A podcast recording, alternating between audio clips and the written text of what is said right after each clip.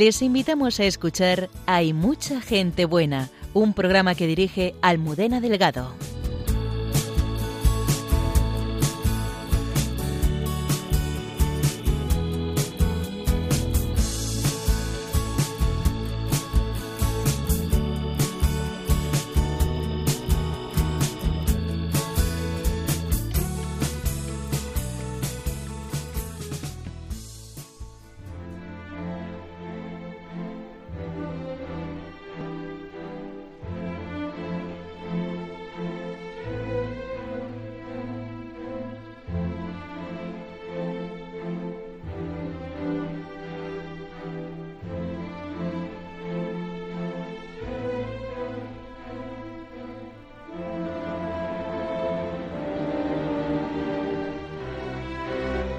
Abrió las puertas de China al Evangelio siendo el primer occidental que entraba en la ciudad prohibida de Beijing.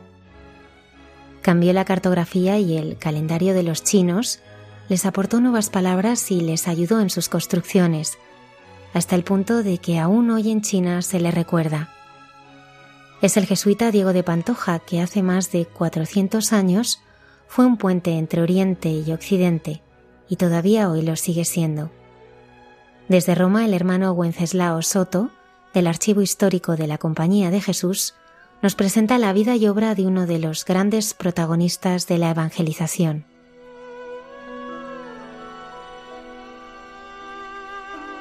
Hemos celebrado la fiesta de Jesucristo Sumo y Eterno Sacerdote, y el Padre Miguel Márquez, Superior General de los Carmelitas Descalzos, rememora su llamada al sacerdocio y las personas que fueron importantes para decir su sí al Señor.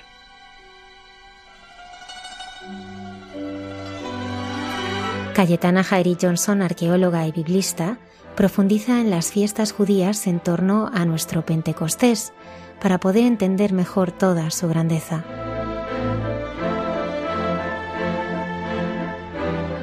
La hermana Carmen Pérez, profesora y filósofa, reflexiona sobre el misterio de la Santísima Trinidad y su vinculación con la celebración eucarística.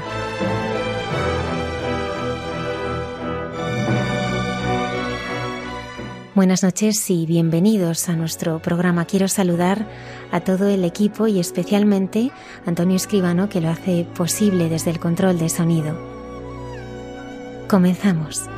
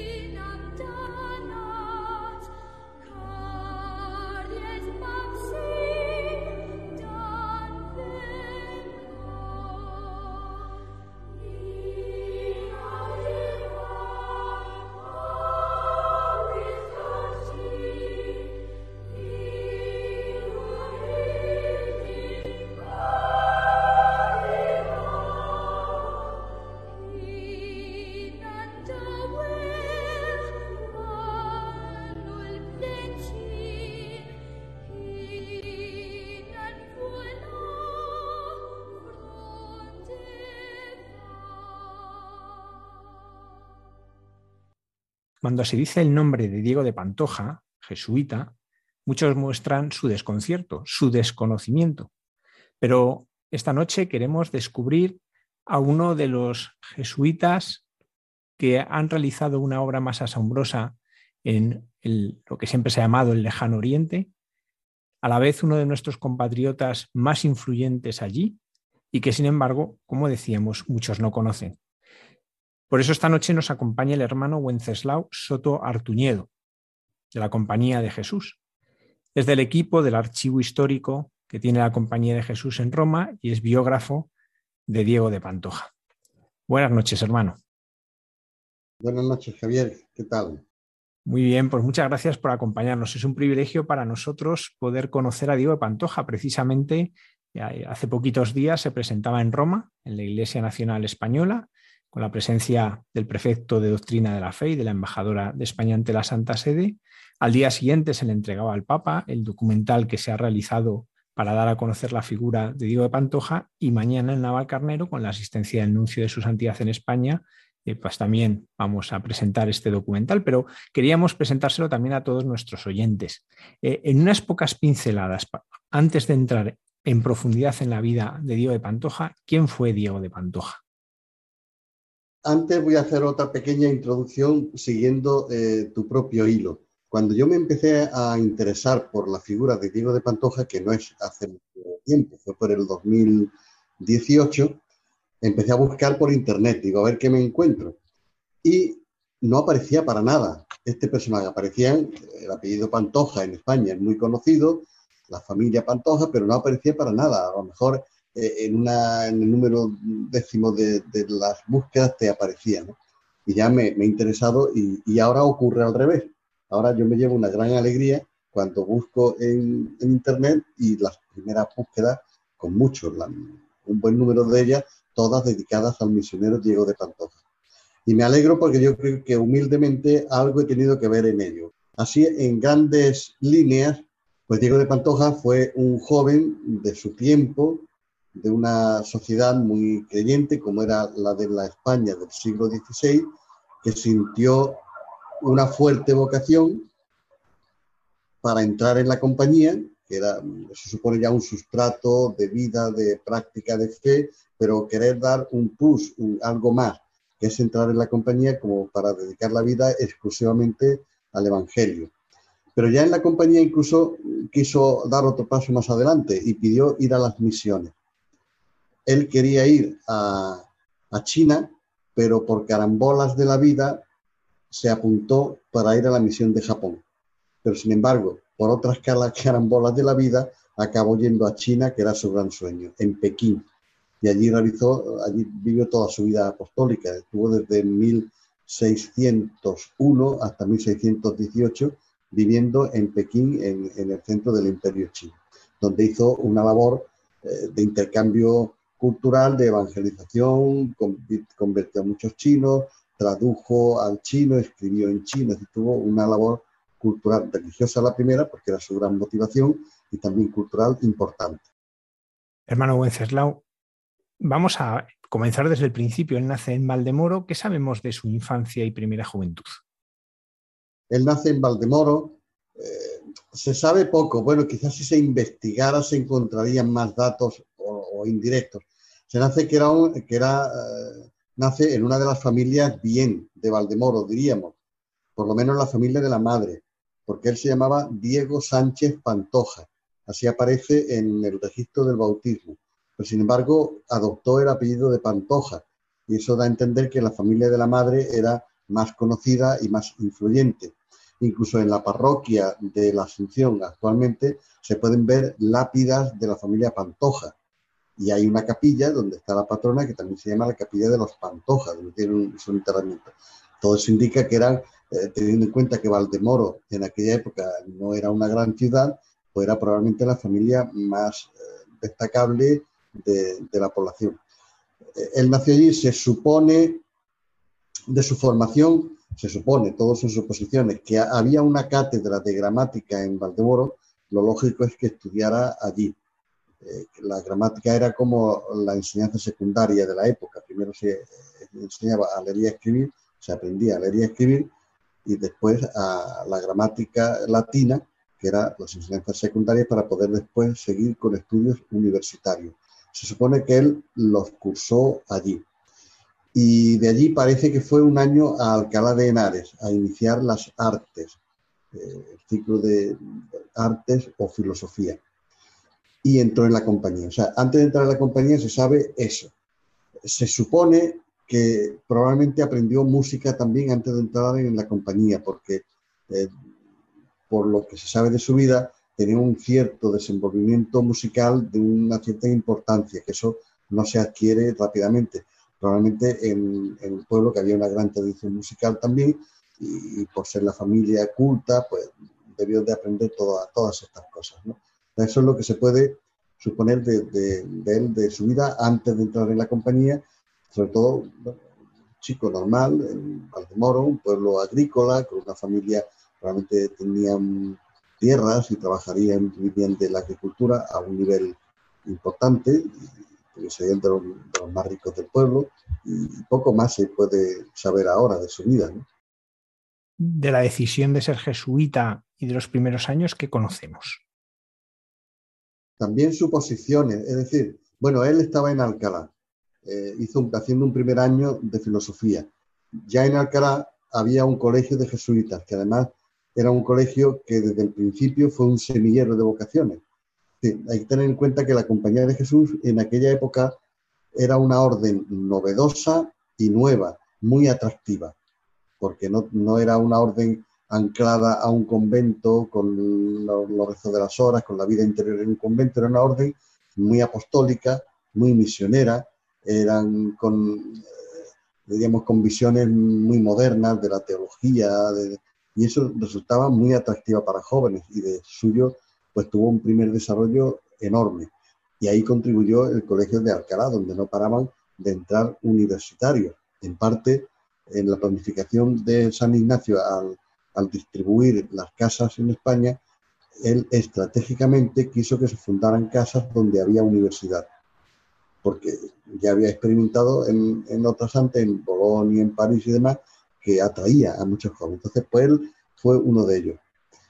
Probablemente también incidiría que, o sea, en, en Madrid había también casas de jesuitas, del Colegio Imperial, en Toledo, que era la capital del arzobispado al al que pertenecía Valdemoro. Y es probable que los jesuitas hubieran hecho misiones populares en Valdemoro, que las solían hacer, eran de los, de los ministerios más habituales. Iban como dos jesuitas, tres, cuatro días a una población y tenían como una predicación intensiva del Evangelio. Y eso pues movilizaba mucho a la población y provocaba muchas vocaciones religiosas y demás. Todo esto supuesto un ambiente básico de una familia creyente, de una sociedad creyente, pues yo creo que es lo que produjo en su momento en él el deseo de dedicarse exclusivamente al Evangelio, ver esta orden religiosa que resultaba muy atractiva, pues ingresar como además veía que ingresaban muchos jóvenes. Y eso es lo que, lo que lo decidió. De los años que vive como jesuita en España, ¿sabemos algo ya conocemos más de la parte en que sale a la misión? Él nace en Valdemoro en 1571. Entra en la compañía en 1580 89, más o menos. Cuando entra a la compañía, em, hizo el, currículum habitual de, un jesuita de la provincia de Toledo. Los jesuitas, como todas las órdenes religiosas, administrativamente estamos organizados por provincias. Una provincia es una región que puede ser un país, puede ser parte de un país, gobernada por un provincial, que en principio es una región autónoma tiene todo su mm, ciclo de formación y depende directamente del general. Él entró en la de Toledo. El noviciado de la provincia de Toledo entonces estaba en Villarejo de Fuentes, en la provincia de Cuenca. Allí hizo dos años de, noviciado y después fue a Ocaña para acabar los dos cursos que le quedaban de filosofía. Ocaña había empezado un pequeño colegio que al mismo tiempo que enseñaba a la población de Ocaña, formaba también a un grupo de jesuitas. Y allí tuvo un rector mm, con el que después mantuvo una, Luis de Guzmán, con el que mantuvo una estrecha relación. Yo me he encontrado con varios misioneros jesuitas que el vínculo que lograban establecer con sus profesores era muy afectuoso y muy profundo. Por ejemplo, con Pedro Páez igual, desde la misión de Etiopía le escribía a aquel que había sido su rector o su profesor con una muestra de cariño enorme incluso reprochándole cuando eh, no le respondía, diciendo, hay que ver, yo le escribo cartas y Gustavo Lorencia no me responde, seguro que ella tiene otros a los que yo también lo quiero mucho y también necesito que me atienda. Unas cartas, a mí me sorprende a veces el tono tan afectuoso, ¿no? Bueno, pues eh, Diego de Pantoja ya ahí tuvo relación con este Luis de Guzmán, después continuó la teología en Alcalá de Henares, donde también estaba Luis de Guzmán como rector, que después fue provincial, y siendo provincial es el que lo manda a, las misiones. ¿no? Y, bueno, pues era un joven, también jesuita normal, que estudiaban, como estudiaban todos. Eh, se ve por la correspondencia, como he dicho, que mantenían o lograban establecer unos vínculos muy afectuosos, no solo con los profesores, sino entre los compañeros, porque en las cartas los apéndices son, son largos. Donde dice, dele mi respeto al padre tal, eh, mi saludo al hermano tal, dígame cómo sigue el padre tal, he visto que el padre cual ha publicado un libro, dígale, lo felicita de mi parte, de que mantenía toda, claro, él estaba en, China, ya no sabía dónde estaba cada uno de los otros, pero se, se interesaba por todos ellos. Eso para mí quiere decir que, que los años de formación, aparte de estudiar mucho y de formarse espiritualmente, de hacer los ejercicios espirituales y demás, mantenían entre ellos un vínculo muy afectuoso que, que es muy necesario. ¿no? Cómo surge la posibilidad de salir a la misión y bueno, nos decía que ahí ya empiezan a suceder carambolas hasta que llega a China. ¿Cómo fueron todas esas carambolas? Pues verá, una, una carambola importante creo yo que fue Luis de, Guzmán. Luis de Guzmán, cuando estaba en Alcalá, estaba escribiendo una historia de las misiones de los jesuitas precisamente.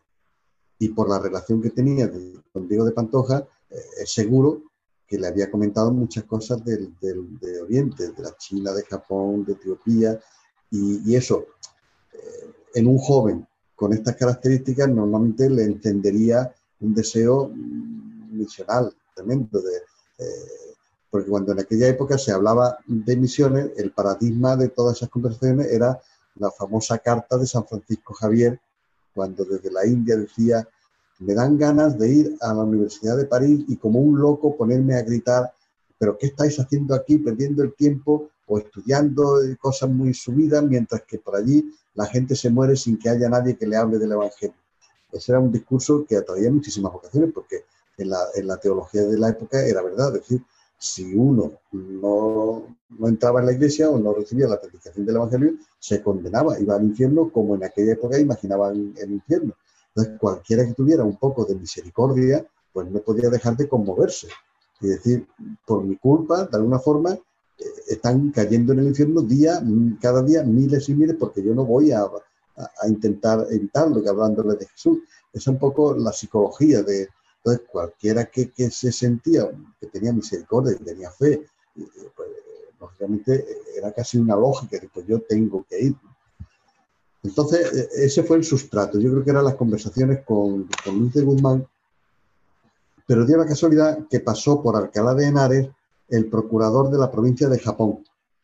El procurador era pues alguien o bien que enviaba a la provincia de Japón para cuando había congregación de procuradores o para negocios determinados, pues para uh, fletar algún barco, lo, lo que sea. Pero este procurador además tenía permiso del padre general para reclutar misioneros. Porque el mecanismo normal para un misionero es que cuando uno quería ir a las misiones, tenía que escribirle al padre general. No, no, era del, no dependía del provincia, sino del padre general.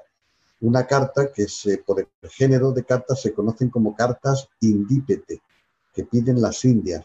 Las indias eran las misiones. Y todas esas cartas en Roma están conservadas, la mayor parte de ellas, en un fondo propio de cartas Son cartas preciosas, cuando realmente muy conmovedoras. Uno ve ahí pues jóvenes eh, en plena vitalidad, con plena generosidad, cómo mm, se ofrecen para ir a misiones sabiendo, siendo conscientes que eran lugares peligrosos, que su vida podía correr peligro, pero dicen, pero no me importa, puesto que Cristo ha dado su vida por mí, que yo pueda hacer algo tal. unas cartas realmente preciosas. Ese era el mecanismo normal. Mandaban la carta al general y el general, según las necesidades que había, pues le decía al provincial correspondiente, pues mande a fulano, fulano y fulano a Perú, que lo ha pedido y allí hace falta. A Cetano, mándelo a Etiopía, donde fuera. Pero en el caso de Diego de Pantoja no fue así, otra carambola.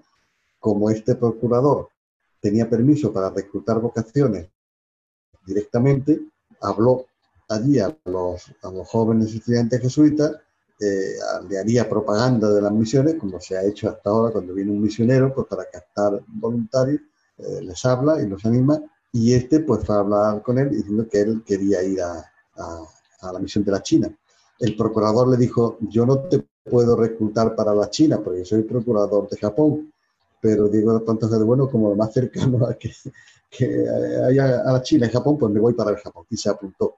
Y entonces eh, lo ordenaron de sacerdote, ya estaba en el último año de teología y recién ordenado de sacerdote hizo el viaje a Lisboa con este mismo procurador y se embarcó en Lisboa siguiendo la ruta portuguesa a las Indias Orientales, que era bordear toda África, llegar a Goa. En África paraban en las colonias portuguesas, en Mozambique y demás, para abastecerse de, alimentos, de agua y demás, y a lo mejor pues, tener algún tipo de actividad también pastoral. La primera etapa era en Goa, donde llegaban después de ocho meses o varios meses. Y allí pues paraban, eh, reposaban, algunos se restablecían. Eh, este aprovechó para completar algo de estudios de teología y después en una segunda etapa continuaba desde Goa a Macao, que Macao era como el trampolín para China y Japón. Hay que tener en cuenta que en aquella época el viaje, claro, hoy cogemos un, aunque sea un Ryanair, cualquier avión, y en un par de horas, o en tres horas, o en cuatro, estamos lejísimos. En aquella época, aunque la navegación eh, estaba muy avanzada y eso permitió los grandes descubrimientos, pero al fin y al cabo eran barcazas donde se metían. Y aunque iba bordeando África, es no se metía en mar abierto, pero también pues al llegar, al cabo de Buena Esperanza había sus tormentas, etc. Y muchos, muchos jesuitas, muchos misioneros, era la primera vez que veían el mar, y probablemente era el caso de Diego de Pantoja. Por lo tanto, no sabían ni nadar, porque entonces nadar no era como hoy, que era obligatorio, hoy es obligatorio, prácticamente, entonces no, la gente no, iba al mar nunca, los pescadores nada más, ¿no? Entonces quiero decir que se le añadía las dificultades de un trabajo, de un viaje físicamente duro, por el vaivén del barco, las oscilaciones, las tempestades, eh, todos los mareos. Había gente que, que hacía el viaje con un mareo permanente, eh, con todo el malestar que eso conlleva. Decir, bueno, pues, y algunos incluso morían, o por escorbuto incluso, o, por enfermedades que cogían. Recuerdo un barco de misioneros para Etiopía, que salieron de Goa para Etiopía, pues salieron dos barcos. Uno de ellos se murieron todos los del barco, porque hubo una epidemia de no sé qué enfermedad y murieron todos. O sea que todo eso, eso le añade como más mérito a, a la opción. Voy de misionero, pero no es voy y ya estoy allí, sino que tengo que ir y hacer todo ese viaje, pues implica un esfuerzo y al mismo tiempo también imagino que espiritualmente le daría muchas ocasiones para, para curtirse espiritualmente este mismo viaje, porque era un, eh, un tiempo en el que de inactividad prácticamente, no podrían hacer nada en, el barco, ¿no? Y, pero sí tendría muchas ocasiones para imaginarse misionando, entusiasmarse, eh, prepararse psicológicamente y espiritualmente. De, de me imagino que la idea era partir a Japón. ¿Qué sucede entonces? Él, como iba destinado a Japón, la última etapa era de Goa a Japón. Tuvo la suerte también que de Goa a Japón hizo el viaje con dos personas con capacidad de decisión. Uno de ellos era Manuel Díaz, que, lo nombraron rector del colegio mm, de la, me dar el nombre de, Macao, rector del colegio de Macao, donde él fue a parar. Y el otro era Baliñano. Baliñano fue eh, un visitador que envió el padre general para organizar toda la misión de Oriente. Era un gran estratega. Y este fue el que puso, diríamos, las líneas estratégicas de aquella misión que había empezado San Francisco Javier, pero San Francisco Javier la había empezado de modo más carismático que estratégico, porque él era un gran misionero que le ardía el corazón eh, y era lo que lo movía a, hablar de, Jesús, pero él fue aprendiendo, Francisco Javier, es decir, cuando a la India llegó prácticamente con el crucifijo en mano, gritando el nombre de Jesús y haciendo mínimas catequesis en cuanto la gente consentía, bautizando, porque se encontró allí una cultura previa muy poco desarrollada. De allí pasó a las malucas y tal, pero cuando llegó a Japón, vio que allí había una gran cultura muy desarrollada, que no podía ir como a la India. Incluso en la India, pues él valoraba el ir vestido muy pobremente, con andrajos prácticamente. Cuando llegó a Japón, vio que si iba así no le prestaban ninguna atención, lo despreciaban. Entonces aprendió que tenía, cuando quería ir a ver a un bonzo, que se tenía que poner un traje muy elegante, porque si no, no lo recibían. Aprendió que la cultura aquella tenía un, gran desarrollo, un gran sustrato filosófico y tal, y por lo tanto no podía prescindir de eso a la hora de evangelizar. Ya él vio, eh, puso en marcha en la práctica lo que después se ha llamado la inculturación, es decir, que es evangelizar desde la propia cultura en lo posible al principio no, al principio él iba prácticamente imponiendo con el crucifijo, pero vio que tenía que, tenía que hacerlo, que tenía que hacerlo así, ¿no? Y quien sistematizó eso fue Baliñano. Sea, eh, Francisco Javier lo empezó, él ya vio que había, dio instrucciones al provincial sucesor de él en, Japón, tal, dio instrucciones de que había que acomodarse todo esto de la cultura y ya empezó, pero el que lo hizo y lo ordenó sistemáticamente fue Baliñán. Ordenó, por ejemplo, que todos los que iban a, un, a China o a Japón antes tenían que aprender muy bien el chino o el japonés. Era una decisión, una decisión importantísima. Había que adoptar en la medida de lo posible las costumbres de, aquel país, la alimentación, los, ritos sociales, etc. Había que adoptar el, el, vestido que, que se suponía más eh, adecuado en aquel país. Eso también era muy de San Ignacio. San Ignacio, por ejemplo, a los jesuitas no les puso hábito. Y él dice que lleven en cada sitio la vestidura de curas honestos. Pero no un hábito propio, sino como vivan los curas honestos, así vivan los jesuitas. Es decir, lo que quiere decir que, hombre, que se note que son curas, pero que no, no tienen, por eso para nosotros el hábito es muy secundario, no es lo más importante. Y en, en Japón, pues ah, vieron, eh, allí adoptaron los, eh, como los bonzos, y también en, China. Bueno, decía, todo esto quien lo sistematizó fue Baliñán. Bien, pues con, dos, con estas dos personas viajó él de Goa a Macao. Y en el viaje que duró algún mes o dos meses, tuvo ocasión seguro de hablar con ellos.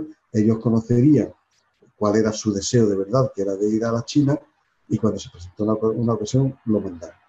¿Qué ocasión se, se, presentó? Pues cuando él llega a Macao, llega por el año 1595-98, empieza justamente una persecución en Japón. Vienen los mártires de Nagasaki de 1598 que matan a 40 entre franciscanos, jesuitas y laicos. Eh, no prohibieron del todo el cristianismo, siguió habiendo cristianos, pero claro, no estaba en la situación como para muchas alaracas ni para enviar muchos misioneros. Entonces el provincial de aquel momento decidió de momento relajarse un poco, relajar un poco la misión, esperar a ver si cambiaban los dirigentes políticos, aunque dependía mucho de cada región, pero de momento decidieron no mandar a nadie. Entonces los que estaban previstos que iban a ir a Japón acabaron yendo a, China. Pero además hubo otra carambola, y es que estando en esta situación en Macao, se presenta en Macao un jesuita Cataneo, Nicolò Cataneo, que venía de Nankín. Nankín estaba en el centro de China, donde se había quedado Mateo Ricci. Mateo Ricci con Cataneo habían llegado a Pekín, pero se tuvieron que volver porque en, aquel momento hubo eh, los chinos interpretaron que Japón estaba empezando a invadir China y como defensa, pues lo primero fue expulsar a todos los extranjeros, aunque no fuesen japoneses. Entonces tuvieron que volverse de Pekín y se quedó en Nankín, se quedó Mateo Ricci.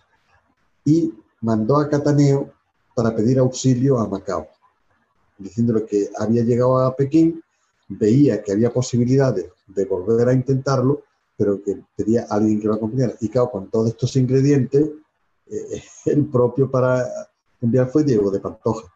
Entonces lo mandaron a él. Él fue con Cataneo. China entonces estaba muy cerrada, como digo.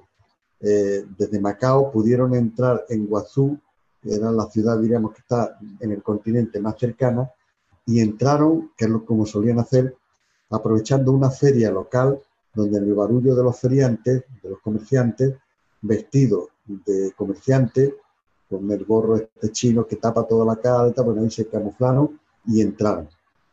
Cuando entraron ya a Guangzhou, eh, ya procuraron una barca, eh, ya se buscaron ropas chinas, eh, los gorros chinos, tal, y de ahí llegaron hasta Nankín. Por supuesto, muy de, muy de escondida, porque no, si, los, los hubieran descubierto, no es que los hubieran matado, pero los hubieran expulsado por lo menos. Entonces, bueno, procuraban lo más discretamente posible pasar o con, una barca amiga que lo llegaba hasta Nankín. Cuando llegaron a Nankín, allí estaba Mateo Ricci preparando el segundo intento de viaje a Pekín y ahí estuvieron unos meses. En esos meses, Diego de Pantoja asumió un nombre chino que yo he visto variantes, pero más es algo que suena a Pantoja. Pant dio. Jugaban normalmente con los sonidos del nombre europeo y le daban una forma china. Asumió ese nombre chino, aprendió el chino mandarín, los gestos de cortesía. Para nosotros nos parece hasta ridículo, pero eso en la cultura china es importantísimo. Y todos los gestos de cortesía, de cómo tratar a los personajes, cómo sentarte, cómo saludar, eso es, importantísimo. ¿Eh? Si no lo tienen, no tienes acceso a, la, una vida social, cultural de una cierta calidad. Y a Mateo Ricci, Mateo Ricci llevaba, había preparado ya para el emperador una serie de regalos.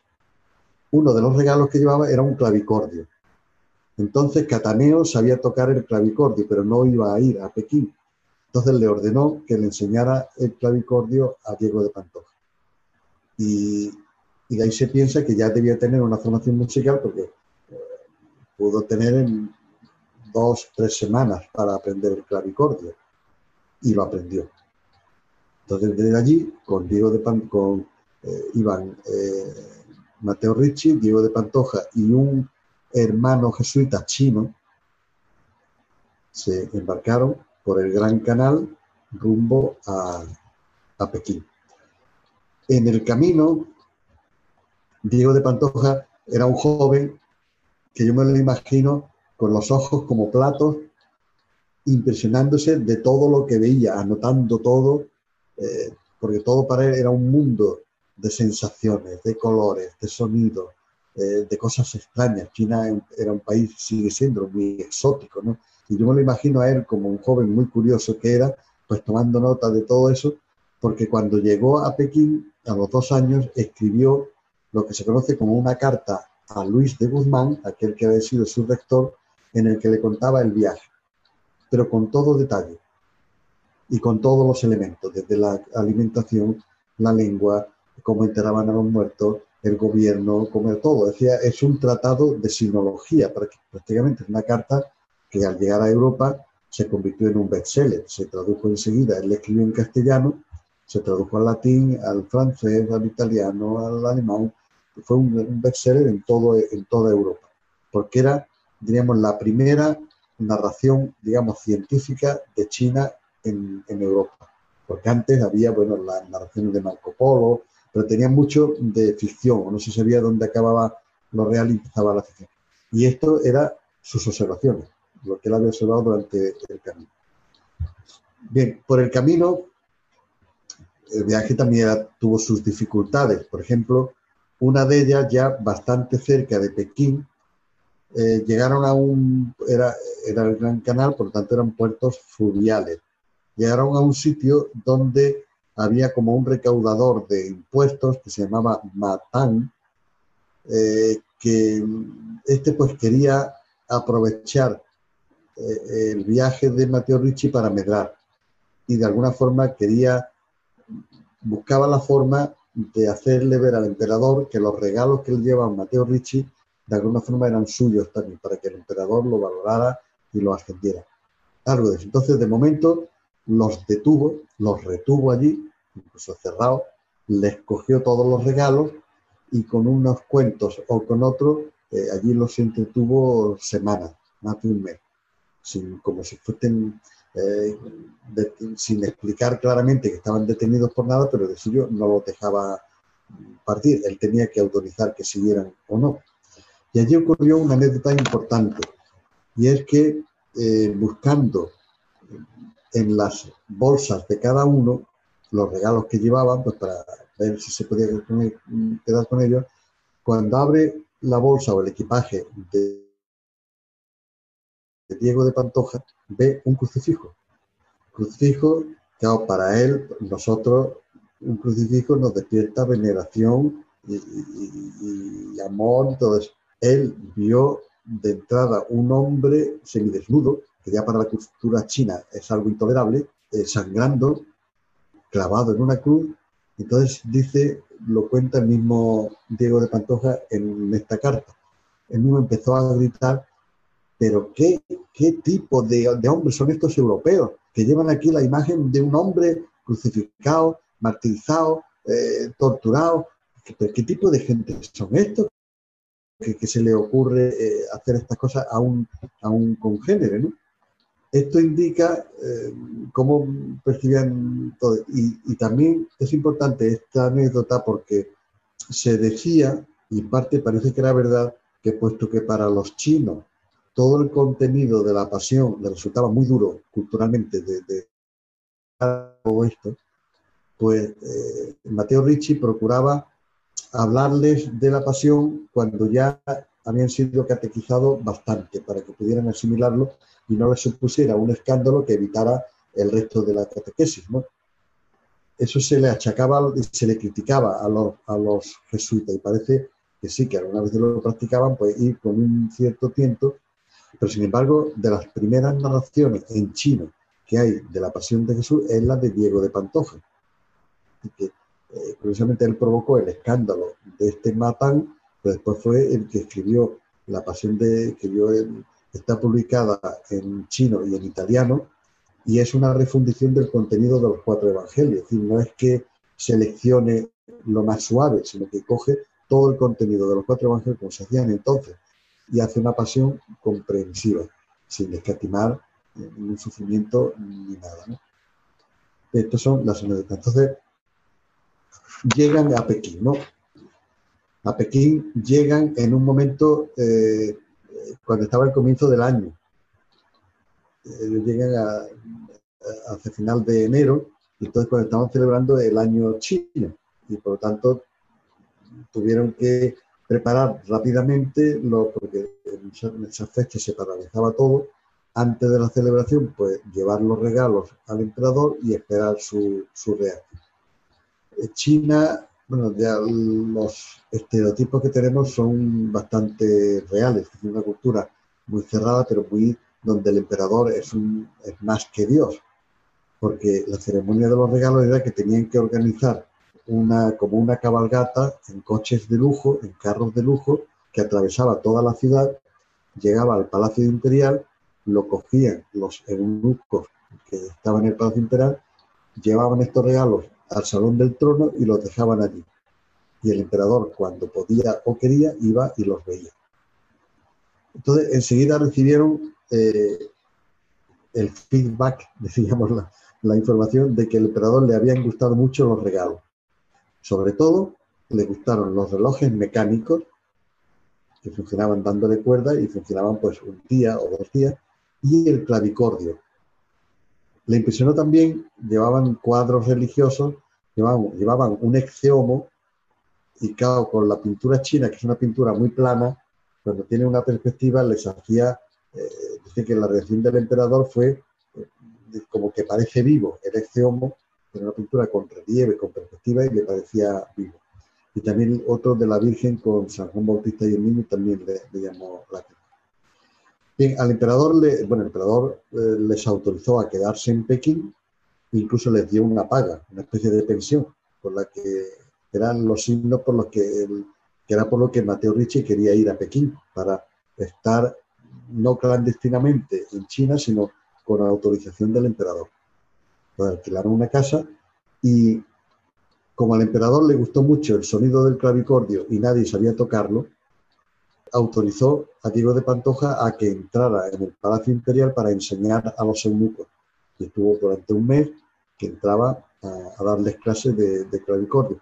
Por eso también se basa que si él era capaz de enseñar a otros a tocar el clavicordio, quiere decir que lo había aprendido muy bien en los meses, las semanas que estuvo en... Eh, y mientras, mientras él iba a enseñarle a los bonzos, Mateo Ricci aprovechó para hacer también contactos sociales. Él ya conocía a otros letrados de otras ciudades de los que llevaban cartas. Mateo Ricci debía ser un gran relaciones públicas y aprovechó y, contactó con, gente. Otra ocasión que tuvo también Diego de Pantoja y, y Ricci de acercarse al emperador es, que los relojes mecánicos, cuando se le acabó la cuerda, se pararon. ya nadie, nadie sabía allí. Entonces eh, ordenó a los eunucos que sacaran los relojes a las puertas de palacio, donde fueron eh, estos dos y les enseñaron cómo se le daba cuerda y tal cual, y eso ya, y eso ya marchó bien.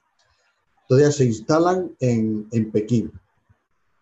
y, empiezan pues, a hacer amistades. El gran tema pastoral de Mateo Ricci, que después también lo heredan los jesuitas, es el de la amistad. Cultivar la amistad, entrar por la amistad. Y, cuando ya empiezas a hacer amigos, pues entonces a empezar a evangelizar. Entonces llegó a hacer una red de, normalmente él tendía más a ir a la clase culta, a los letrados y demás. Mientras Diego de Pantoja, por ejemplo, iba fuera a las aldeas a crear comunidades por primera vez.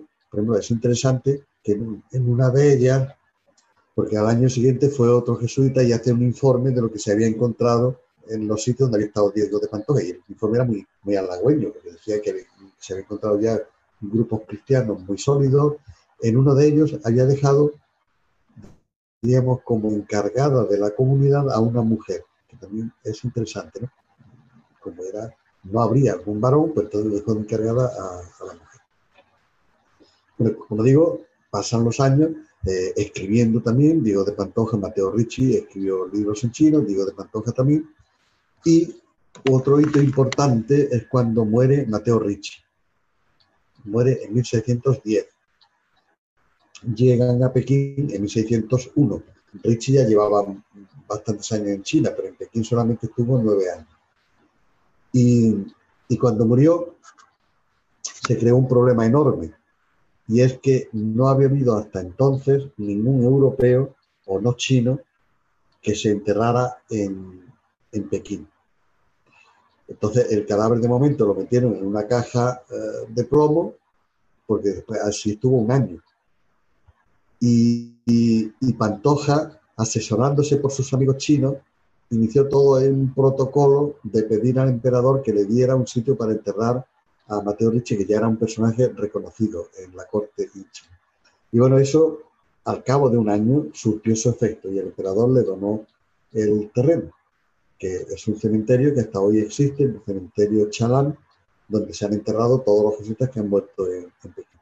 Pero eso a Pantoja le dio también eh, mucha autoridad sobre los propios jesuitas, sobre el emperador, la, clase culta china y, demás, porque logró enterrar a Mateo Ricci, que ya era, era todo un personaje muy apreciado como el gran sabio de, Occidente.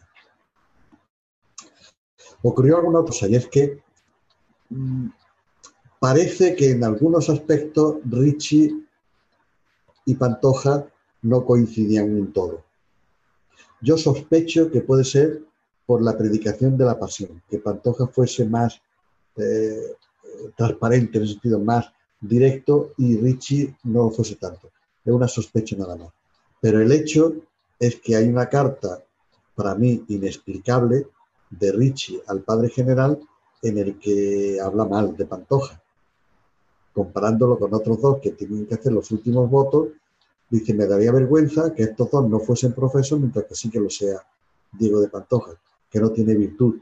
Dice, eso es muy grave, por eso se dice de una persona, eso no puede ser verdad. En una persona que además había hecho la profesión un año antes.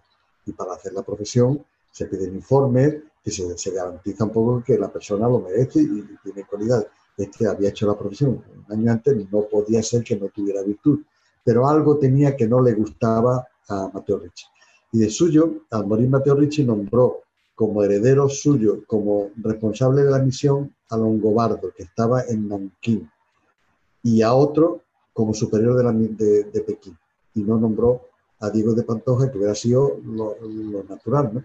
Pero bueno, Diego de Pantoja siguió ah, trabajando con toda esta red de contactos que tenía, tuvo ocasión de, de participar en la reforma del calendario chino, eso lo hicieron todos los misioneros, de trabajar junto con Sabatino de Ursis, que fue otro que se incorporó, otro italiano que se incorporó a la misión de Pekín, trabajar con él en una serie de obras hidráulicas, eh, que siguió pues haciendo su misión con normalidad. Publicó en esa época su gran libro que se llama Las siete victorias, se refiere a los siete pecados capitales y las siete virtudes capitales, su, que es un tipo de, de contenido muy muy asimilable por los chinos, porque roza mucho la ética, la filosofía, y eso lo leen con mucho gusto. Y, y suyo fue un libro que tuvo un éxito también muy, muy importante. Pero ya nos vamos acercando al final, pero ocurrió que Longobardo, este que había sido nombrado sucesor de la misión de superior de la misión, que estaba en el sur, tampoco compartía con Mateo Ricci la prudencia y el impact poco a poco, entonces empezó a tener un tipo de pastoral más agresiva, diríamos, más pública, con, procesiones por la calle, eh, perdió esa prudencia y eso lo aprovechó un gobernador de Nankín que no quería, no le podía ver a los cristianos, aprovechó todo eso para mandarle memoriales al emperador contra los cristianos pidiéndole que los expulsaran. El primer memorial el emperador no lo oyó, pero llegó un segundo, un tercero, un cuarto y ya en un momento en que los, no expulsó a todos los cristianos, pero sí expulsó a los cuatro jesuitas principales, entre ellos Longobardo, Sabatino de Ursi, Diego de Pantoja y un cuarto. Eh, desde Pekín tuvo que ir a Nankín, de Nankín a, Son, y a Macao y en Macao murió. Ah, suponemos que de pena porque era un hombre, murió con 48 años, era joven, pero claro, se veía fuera del, de su misión querida y murió al año siguiente. Pero antes de salir de Pekín hizo algo que produjo su efecto después, que es eh, unos mapas que el emperador le había encargado y tal, pero no había tenido ocasión de entregárselo, los llevó a la puerta del palacio y los dejó sobre una mesa. Y junto a esos mapas dejó un memorial en el que explicaba la injusta expulsión de los cristianos y de los jesuitas y explicaba lo que habían hecho, lo que hacían. Y eso era un, era un modo previsto para dejar una documentación al, al emperador. Tú lo dejabas allí en la puerta, algún eunuco lo recogía y se lo daba al emperador. Parece que esto no lo hicieron inmediatamente, pero sí después resulta que ese mapa se encontró reproducido, por ejemplo, en Corea. Quiere decir que alguien lo hizo pasar hasta Corea. Y además, y, al año de morir él, el emperador, es decir, se supo, se conoció este memorial, porque parece que un enemigo de otro enemigo de los jesuitas lo publicó para perjudicar al enemigo de los jesuitas viendo lo injusto que había sido y tal, eso dio a conocer las bondades de los jesuitas y el emperador admitió tácitamente que volvieran los misioneros y pudieron O sea que prestó hasta un servicio, digamos, in extremis a la última hora antes de salir de Pekín. Embargo, más de 400 años después de su muerte, sin embargo, el gobierno chino lo ha celebrado. En 2018 se celebra el año Pantoja, promovido por el gobierno chino. Es verdad que también se, se ha reproducido, por ejemplo, el Instituto Cervantes en muchos lugares, pero llama la atención que el gobierno chino, con todas las dificultades que hay, sin embargo, declara año con Pantoja. ¿Por qué consideran tan importante a Pantoja en su historia? Vamos a ver, Pantoja, eh, los jesuitas sí lo reconocían, y de hecho está incluido en las grandes historias de la provincia de Toledo como uno de los misioneros famosos y demás, es verdad que civilmente o fuera del ámbito de la compañía o de los estudiosos de historia, pues no era, no era conocido. Pero en el 2018, aprovechando el cuarto centenario de su muerte, por iniciativa del Instituto Cervantes, se propone al gobierno chino la celebración del año Diego de Pantoja. Yo coincidí en una mesa redonda con el que entonces era el embajador que tuvo que gestionarlo. Y él comentaba, dice, yo cuando recibí esa petición, dice, bueno, yo la voy a gestionar, pero sabemos que van a decir que no. Y dice, ¿y cuál fue mi sorpresa? Cuando voy al Ministerio de Asuntos Exteriores de China, empiezo a hablarle de este proyecto tiene el de Pantoja, no le escondió que era un misionero, que era un jesuita, cristiano, católico, tal, y enseguida el ministro dijo, ah, que sí, muy bien, muy bien, muy bien. Entonces, el proyecto lo asumió el, gobierno chino. Hubo un simposio en Pekín sobre Diego de Pantoja, un simposio internacional, y hubo la presentación del año Diego de Pantoja en Madrid y en Barcelona. ¿Por qué? Hombre, yo creo eh, que políticamente para el gobierno chino es rentable por supuesto, ellos no, no valoran el, hecho religioso, ni el que fuese misionero, ni lo consiguiera o dejara de conseguir. Pero para ellos, políticamente, es rentable ver una figura que para ellos es amable, porque entró en China como amigo, aportó cosas a China, como era el calendario, etcétera, y bueno, pues eh, yo creo que el gobierno chino también tiene interés en hacer ver al resto del mundo que no es un país hostil a los demás, que no está cerrado completamente. Y bueno, es un gesto de... O sea, yo creo que son de estas cosas que eh, a todos nos viene bien, porque a ellos les viene bien, les hace ver que valoran a una persona sabiendo que, quién es y cómo es, y a nosotros pues también porque nos permite recuperar su figura y, y sabes además que en este contexto está la, el, cristianismo en China, el catolicismo, con la, con la Iglesia Nacional y, la otra, la perseguida, entre ellos con muchos problemas. Ojalá Diego de Pantoja sirva un poco para, para que el gobierno les dé también un poco más de libertad a, a la Iglesia Católica y que los católicos, los que están ahora mismo rotos en dos bandos, de alguna forma también puedan acercarse, puedan perdonarse porque esto es volver a, las raíces, volver a los orígenes de esa, esa iglesia. Junto a la fe, Diego de Pantoja produce también transformaciones culturales. Algunas las ha apuntado, nos ha hablado en el terreno de la hidráulica, la cartografía, la música. Eh, ¿Cuál es el elenco de cosas en las que Diego de Pantoja influye en la cultura china? influye primero, da a conocer el cristianismo en versión china, diríamos, con la inculturación. Con lo cual, eh, incluso a nivel literario, sus escritos ya tienen un valor, porque era un buen, literato, un buen literato y transmite todo eso. Eh, y eso, pues, diríamos, aumenta el patrimonio cultural permanente de China, porque un libro es eso. Tú puedes hacer un reloj, pero el reloj se rompe y ya no está, pero un libro, cuando se imprime, las copias se difunden por todo el mundo. Eso es importante para mí. Después, como geógrafo, en dos ocasiones, en una ayudando a Mateo Ricci y en otra con Sabatino de Ursi, prestó servicio mm, al emperador de hacerles un mapa centrado en China. Nosotros estamos acostumbrados a ver el mapa centrado en Europa, que vemos enfrente, en el centro, Europa, a la izquierda, América y a la derecha, Asia. Pues ellos hicieron un mapa que cuando tú lo ves al principio tardas en reaccionar porque lo que ves en el centro es China, a la izquierda Europa y a la derecha América. Eh, un mapa con, todo lo que supone de coordenadas, de estudios astronómicos, etc. Eso fue otra, otra gran aportación. A nivel de, como astrónomo, allí los chinos, igual que ocurría en Occidente, tenemos eh, el calendario que no se ajustaba del todo al calendario natural y aquí el Papa Gregorio XIII, también con un jesuita, lo ajustó hizo la reforma del calendario gregoriano. Pues, y parece que eso en, en Occidente fue suficiente. O sea, el calendario chino parece que no encontraron en aquel sistema una reforma más o menos definitiva. Entonces, continuamente están reformando el calendario chino. Y todos los misioneros que llegaban jesuitas, una de las principales tareas era contribuir a él. También como astrónomo, hubo una vez en la que eh, predijo Diego de Pantoja un eclipse con mucha más precisión que todos los otros. Claro, todo eso le dio una relevancia enorme.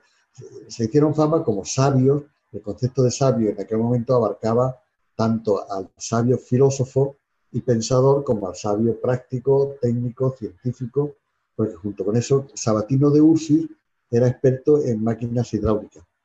Y entonces necesitaban, eh, por allí en un pueblo, pues subir agua desde el río hasta la población, hacer pozos. Y eso pues también Diego de Pantoja lo, lo hizo con él.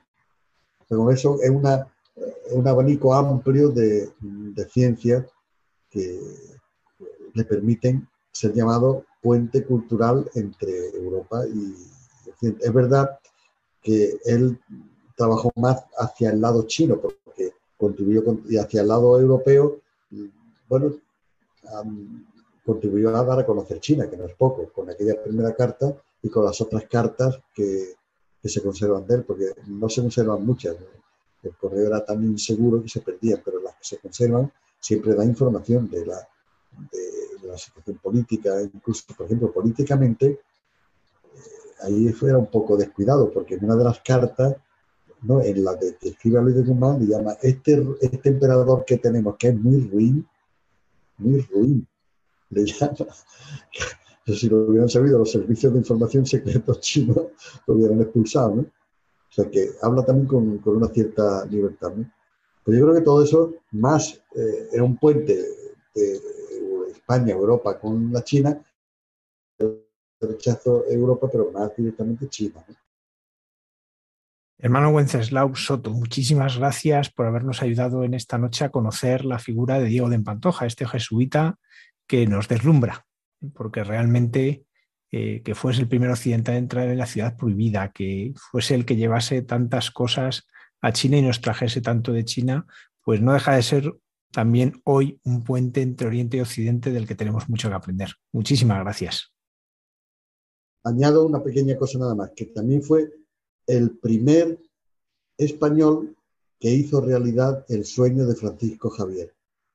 Como sabemos, Francisco de Javier murió en la isla de San Juan anhelando entrar en China, frente a las costas de China, porque él no, no pudo entrar.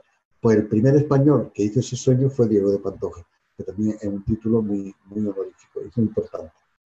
Pues sí, sí lo es. Pues muchísimas gracias, hermano Wenceslao. Nada, a vosotros y aquí me tenéis a vuestra disposición para cuando queráis. Encantado.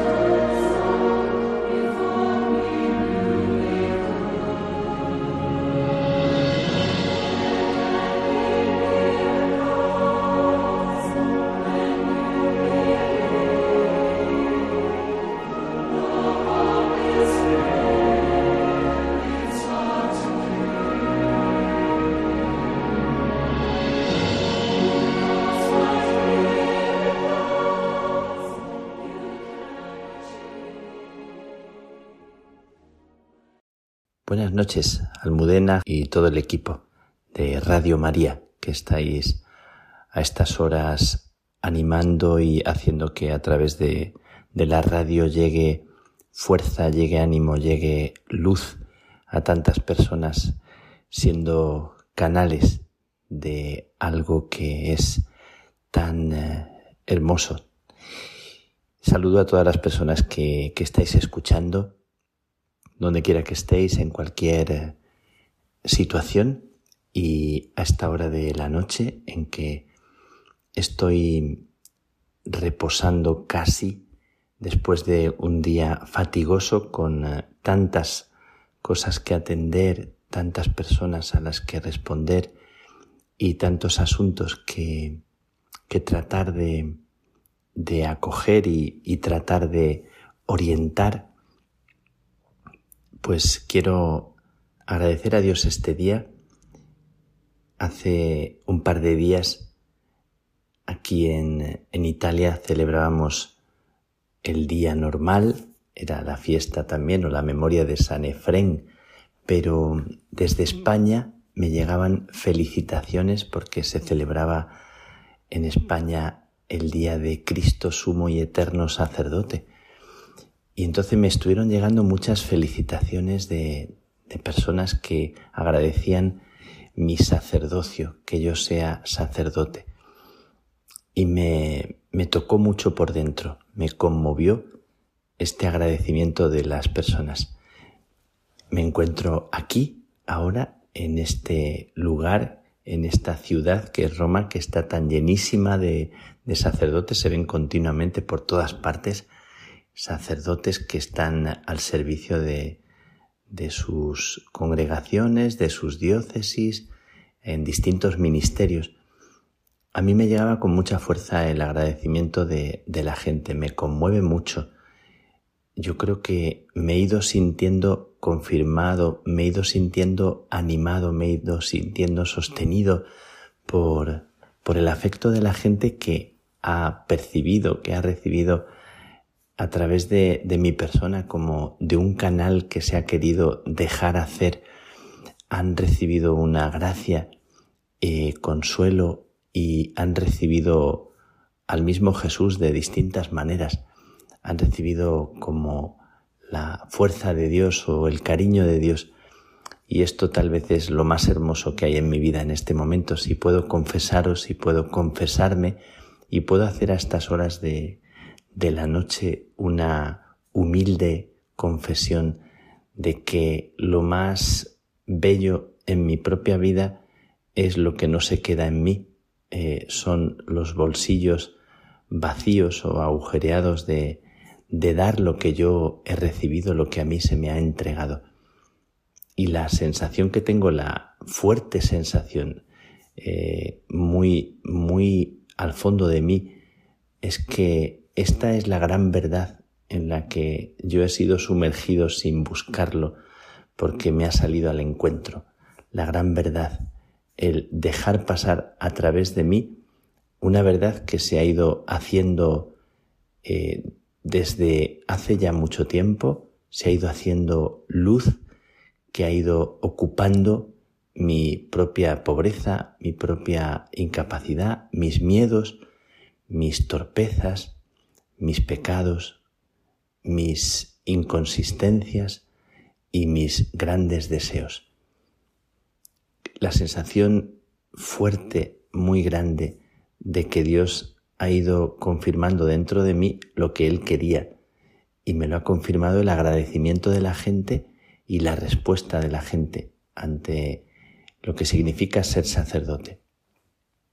Yo creo que desde pequeñito eh, nunca pensé hasta, hasta ya entrada la adolescencia, eh, nunca piensas de niño que puedas, que puedas llegar a ser un sacerdote, siempre piensas en otras cosas, en el futuro. Y mirando las películas o mirando a tus héroes favoritos o pensando con tus amigos lo que puede ser el futuro, te imaginas pues casado, te imaginas en algún tipo de, trabajo que no tenía yo muy definido porque lo que quería era ser futbolista, pero en un momento oportuno es verdad que se cruzó en mi camino esta mirada de Jesús que me atravesó y atravesándome por dentro me abrió a dejar que esa mirada se hiciera también mirada para, para otras personas. Fue, lo he contado ya tantas veces, a través de las carmelitas de Plasencia, que están consagradas y que viven una vida muy sencilla, una vida muy de, oración, de comunidad, de trabajo, de entrega.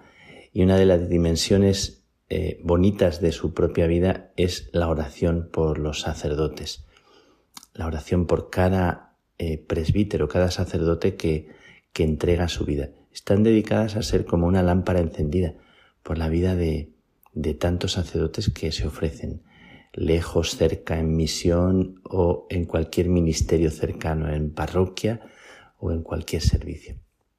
Y yo he sentido siempre que su oración, su cariño era como, como una protección y como un amparo, era como una confirmación, era algo que me hacía sentir el hecho de, empezar a darle cabida a la vocación, me hacía sentir como muy arropado por ellas, muy sostenido. Y, y me hacía sentir una alegría interior muy, muy especial. Tengo que decir hoy, reconociendo después de mm, algo más de 30 años, va a hacer este mes, dentro de no muchos días, va a hacer 32 años que yo fui ordenado sacerdote cuando tenía 24 años y fui ordenado en Medina del Campo, por cierto, en la misma ciudad en la que se ordenó, en la que fue ordenado sacerdote San Juan de la Cruz.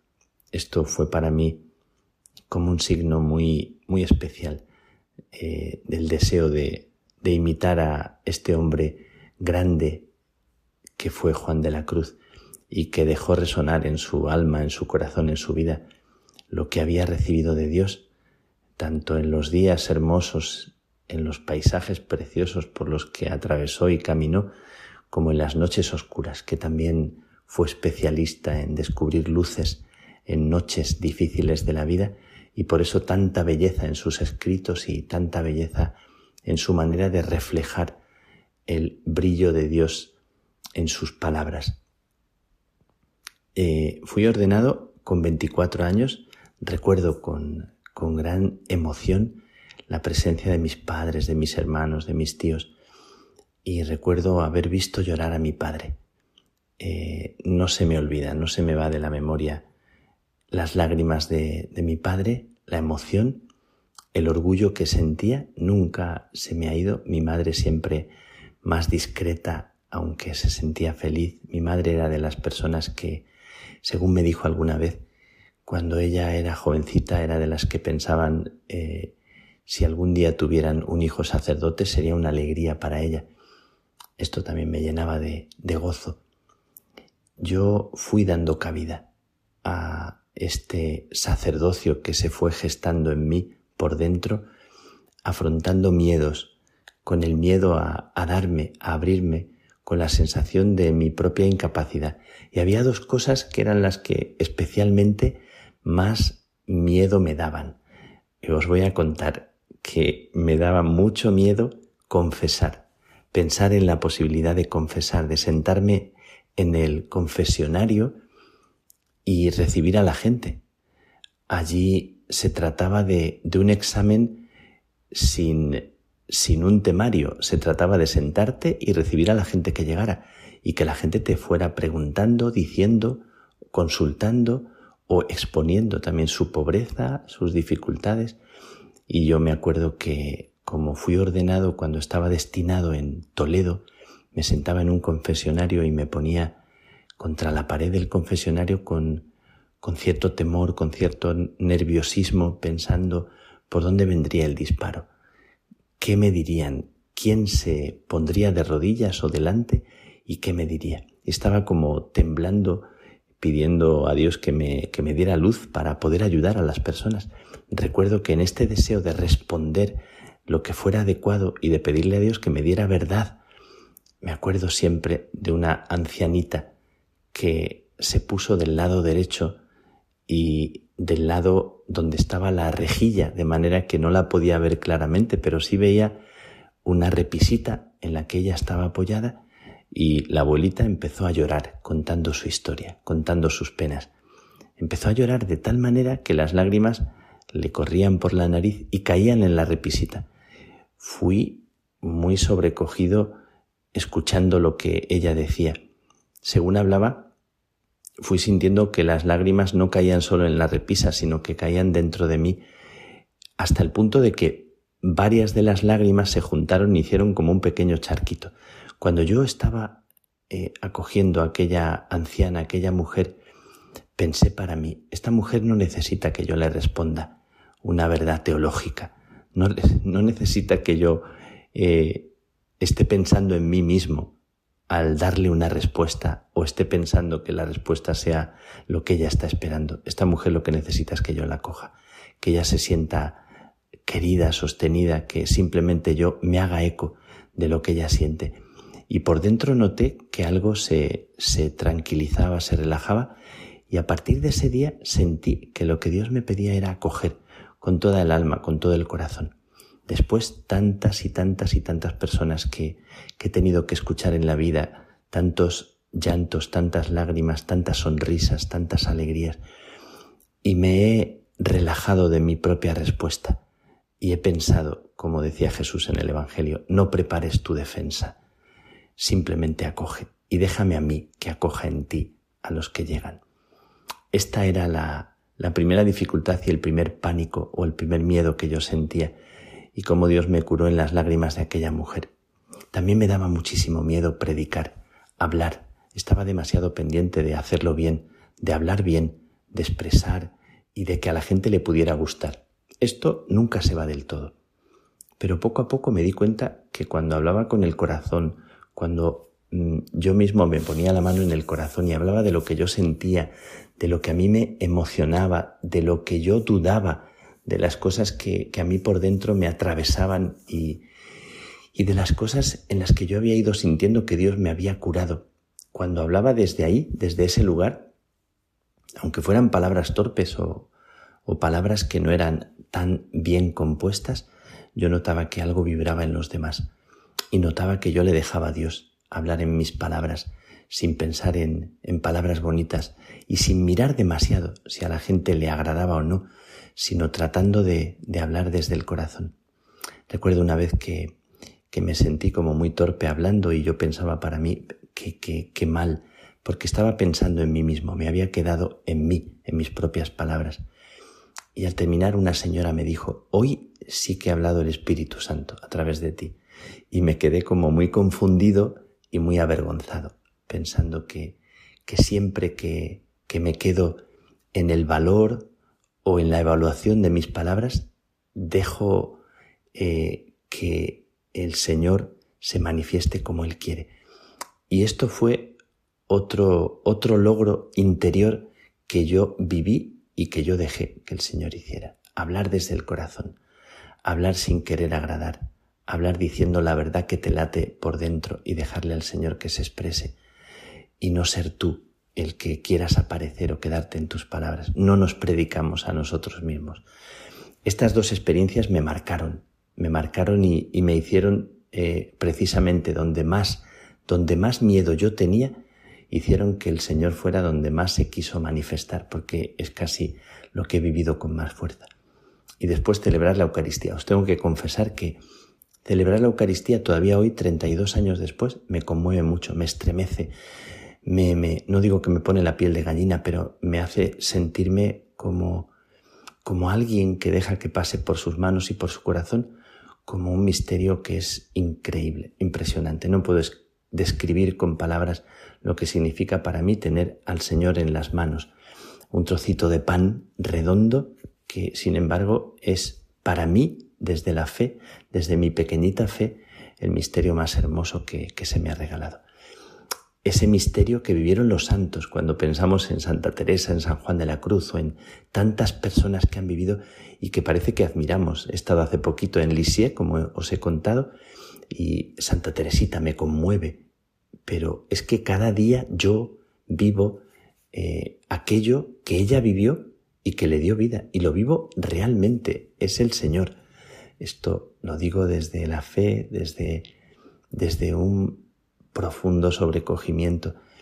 Bueno, pues siempre celebrar la Eucaristía es para mí como, como algo que me conmueve profundamente, más allá de mis logros, de mis éxitos, de mis torpezas, de mis pequeñeces, de mis pecados, eh, me siento como un privilegiado eh, y quiero ser instrumento, pequeño instrumento transparente, quiero limpiar el canal que le deje al Señor comunicarse. Me parece precioso. Hoy me siento, me siento muy feliz de ser sacerdote. No creo que, que mi vocación en ese sentido sea mejor que la de cualquier otro. Creo que la vocación de cada uno es preciosa cuando uno le deja a Dios comunicarse. Pero es verdad que me siento muy feliz de ser sacerdote y vosotros me lo confirmáis con vuestro agradecimiento. Me siento así también en vuestras manos y me dejo bendecir, como las mujeres de Ucrania cuando les bendecía y me agarraban las manos y me las besaban como si fuera mi primera misa. Pues mañana prometo que al decir la misa os tendré presentes, como la primera misa, como la primera vez. Qué privilegio, qué maravilla, qué, qué fortuna. Me siento muy afortunado. Y lo vivo con vosotros, contigo que me estás escuchando doy gracias a Dios de corazón y que mi misa, que la misa de todos, que la comunión, que la fracción del pan te llegue, llegue a tu corazón, a ti que me estás escuchando y a tantas personas que necesitan un poco de la gracia, un poco de esta de esta verdad profunda de Dios que es un amor incondicional para todos y que se nos entrega y se nos da. Que Dios te bendiga.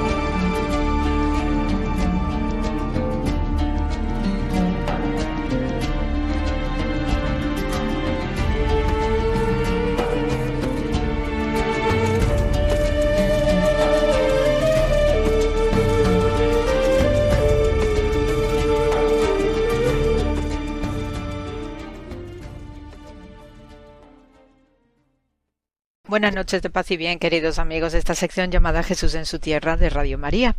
Y como os comentaba la semana pasada, pues eh, en este programa de hoy os voy a hablar de la recientísima celebración tan especial, tan bonita, tan entrañable como es la fiesta de Shavuot que coincide con el Pentecostés cristiano. Eh, la fiesta de Shavuot es una de las tres eh, fiestas de peregrinación principales en el judaísmo y se le suele conocer con el término hebreo de Shlosha Regalim, eh, precisamente por esto, ¿no? De la, las eh, fiestas en las que hay que mover las piernas, ¿no? Hay que caminar y además algunas veces distancias considerables si uno se toma muy en serio esta cuestión de la peregrinación como se hacía en la antigüedad, en la cual pues las personas habitualmente transitaban si tenían tenía posibilidades económicas podían utilizar algún caballo o alguna mula, pero el resto pues todo se hacía a pie. Entonces esta fecha pues es muy especial porque enlaza directamente con los contenidos que se representan y que también se festejan en la Pascua judía. Eh, por su coincidencia con eh, lo que es la Semana Santa cristiana, pues tenemos también la coincidencia ¿no? a los 50 días de lo que es el descenso del Espíritu Santo a aquellos seguidores de Jesús, apóstoles, estaba María, la Madre de Jesús, también presente ¿no? en este momento en el que pues están eh, encogidos en el alma, están tristes, están desorientados también después de la crucifixión y, de, y, más todavía con la resurrección, puesto que nadie no sabe exactamente qué es lo que ha podido pasar y efectivamente pues el, el hecho de que descendiera ¿no? el Espíritu Santo en esa forma de las lenguas de fuego pues viene a dar esa energía ¿no? que representa el fuego sagrado ¿no? y al darles fe y confianza pues ahí es cuando salen al mundo con plena seguridad en lo que deben hacer, en lo que deben hablar y comunicar a, otras gentes, eh, sobre todo por su experiencia directa con Jesús de Nazaret, un Galileo maravilloso. Por eso estas dos celebraciones pues tienen una relevancia muy especial en, estos calendarios eh, litúrgicos y como creyentes y también amantes de la cultura religiosa de lo que sucedía allí en el Oriente Próximo, en el antiguo Israel, pues eh, voy a comentaros eh, cositas relacionadas con esta celebración de Shavuot para que también podáis contextualizar y entender qué es lo que estaban viviendo esos apóstoles en lo que se conoce como el Pentecostés, puesto que con el término Pentecostés los judíos de habla griega eh, especialmente procedentes de las comunidades de Alejandría y algunas eh, comunidades eh, costeras ¿no? del Mediterráneo, pues llamaron a esta celebración de Shavuot Pentecostés en esta recuerdo o esta memoria de lo que fue la entrega de la Torah, la ley al pueblo de Israel cuando Moisés bajó del Sinaí. Por ello, pues es una, es un momento muy especial y además es la segunda gran fiesta de peregrinación, como os comentaba hace un momento, porque eh, el pueblo hebreo, pues precisamente para mm, ir hilando en su historia sagrada, ¿no? Como es sacada de Egipto, ¿no? Que es lo que celebra la Pascua judía, ese andar por el desierto, un poco también eh, desconfiados, desorientados en ocasiones, pues es precisamente con la entrega de la ley cuando Moisés baja, ¿no? De estar entre nubes, eh, tormentas, rayos y diversas manifestaciones de lo sobrenatural, con la entrega de la ley eso representa también la articulación y la consolidación de unos valores morales, éticos, que ya venían puestos con ellos, pero que a través de la ley escrita, pues lo que hace es crear una cohesión de grupo y ahí es cuando ya surge el concepto de la nación de Israel como tal. Es muy importante este aspecto de cuando un pueblo se dota de leyes escritas, pues pues esto es lo que sirve para configurar la articulación social e institucional de los eh, órganos de gobierno y también crea ¿no? pues esa conciencia colectiva de mandamientos, de normas que hay que cumplir pues para garantizar también la coexistencia y la convivencia ¿no? entre todos, no tanto los que sean digamos locales o autóctonos como los que vienen de fuera, ¿no? que obviamente tienen también que respetar esas normas, esas leyes, que no hace más que recoger pues eh, los valores eh, intrínsecos que tiene el ser humano de preservación de la paz, la solidaridad y, el vivir ¿no? con, con amabilidad con personas, los más allegados y también aquellos eh, que vienen de fuera o los extranjeros. ¿no? Entonces, en esta celebración de Shavuot, pues es un momento muy festivo eh, se vive con muchísima eh, alegría, lo mismo que también aquellos apóstoles ¿no? que reciben ese Espíritu Santo ¿no? en la forma de las lenguas de fuego, pues también se sienten eh, inundados de una confianza excepcional. Ese es el sentimiento paralelo, ¿no? Y probablemente esos apóstoles pues estaban también celebrando esta fiesta de Shavuot como judíos que, que eran en su momento y que coincide ¿no? con esta maravillosa revelación de tranquilidad y de decirles que todo está bien, que no hay que alarmarse, no hay que asustar y ahora pues hay que coger esa energía y esa fuerza renovada. Por eso esta conexión entre Shavuot y Pentecostés es muy importante desde el punto de vista del fiel, del piadoso y después cómo va a conducirse en su vida material, en su vida cotidiana, amparándose, por supuesto, en unas leyes, en una rectitud de conducta, en una ética y unos valores, ¿no? que son eh, universales. Es muy importante en esta celebración el concepto de la conversión, la teshuvah, llamada así técnicamente en hebreo. La Teshuvah se suele interpretar de una manera un tanto eh, privativa como de conversión en un sentido muy extenso de la palabra, es decir, pues aquel que es romano, por ejemplo, decide convertirse al judaísmo o un judío pues de, decide seguir el camino no del cristianismo y así hasta hoy no el irse cambiando de etiquetas religiosas o denominaciones religiosas. En el judaísmo la Teshuvah es todavía mucho más profundo porque la Teshuvah quiere decir el volver a estar con Dios, el volver al camino recto de Dios. Entonces, eh, para ello tú no necesitas no estar cambiando de etiqueta religiosa, de ir de una denominación a otra, no que cabe esa posibilidad.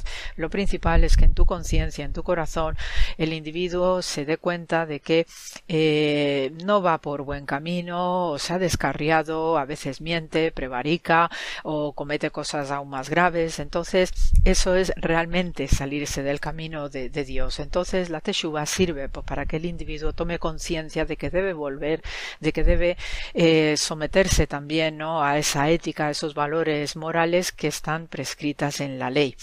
Por ello, esta fiesta de Shavuot pues implica ¿no? una, una vuelta a estar con Dios, con un espíritu tranquilo, con un espíritu confiado, y en este sentido también es lo que experimentaron aquellos apóstoles que estaban asustaditos y al recibir esa, esa impresión, ese Espíritu Santo que descendía de lo alto, pues también les dio esa confianza suficiente para volver a estar con Dios, no sentirse abandonados, no sentirse solos y allí ya pues cada uno emprendió su, su ministerio como entendía y como buenamente podía hacer.